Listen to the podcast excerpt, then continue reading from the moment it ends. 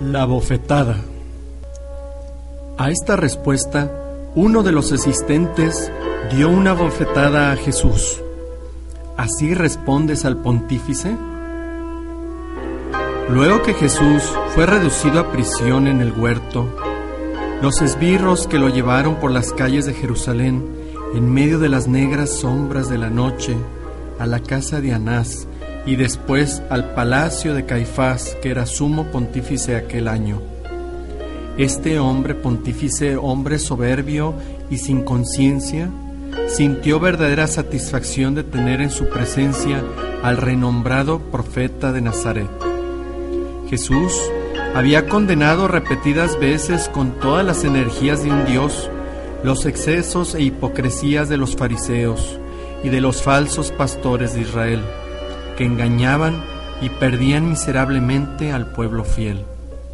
Por eso, al ver al humilde Nazareno atado y despreciado por los soldados, Caifás se regocijó de sobremanera y le despreció más.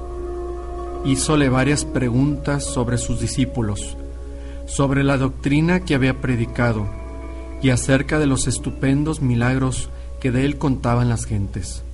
Pero a todas esas preguntas Jesús responde humildemente, No he hablado en secreto sino a la faz del mundo. Y muchos de los que están aquí presentes pueden decir lo que yo he enseñado.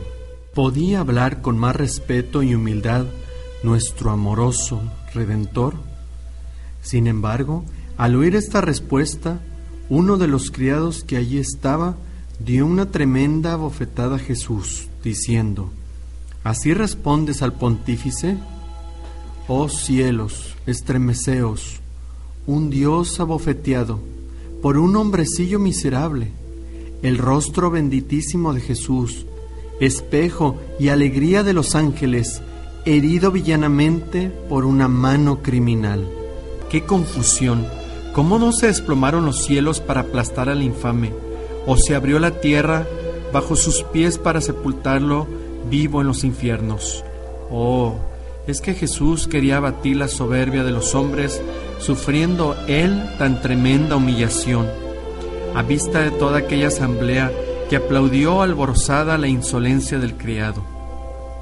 ¿Piensas, alma mía, que el pontífice castigaría la audacia de aquel servidor miserable?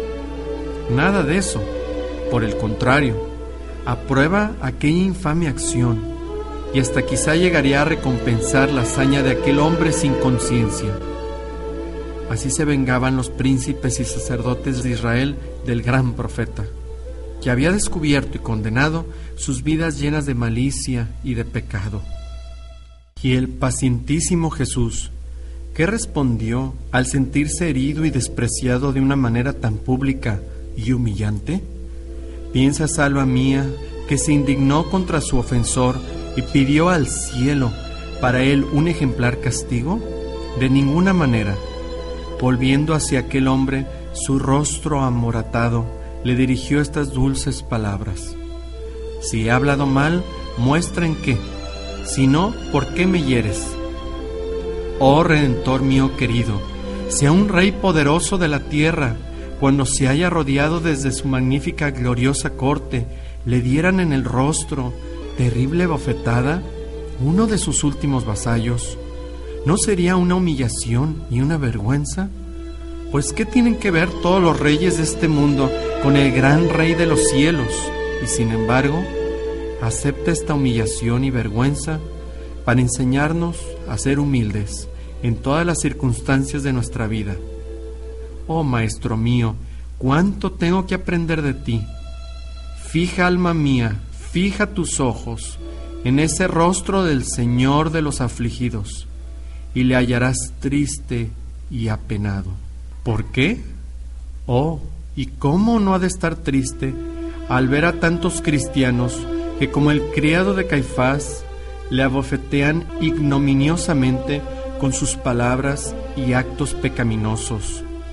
Porque Jesús les reprende a su mala conducta y les prohíbe la satisfacción de sus malas pasiones. Le contestan mal y le hieren con vileza su amoroso semblante. Oh ingratitud, Y tú misma, alma mía, ¿no lo has hecho así muchas veces?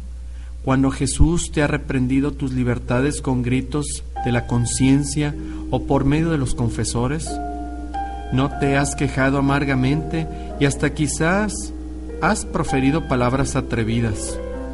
Pues todo ha sido como verdaderas bofetadas que descargaste sin piedad en el rostro bondadoso de tu buen Jesús.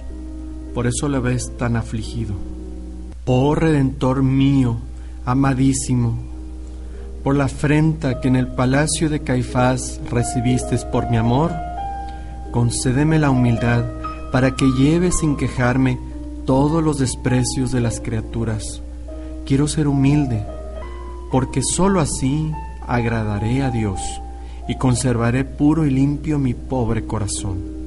Señor de los afligidos, tengo pena de haber puesto así tu divino rostro con mi mala vida. En adelante no te ofenderé más, pues te compadezco y te amo, Señor.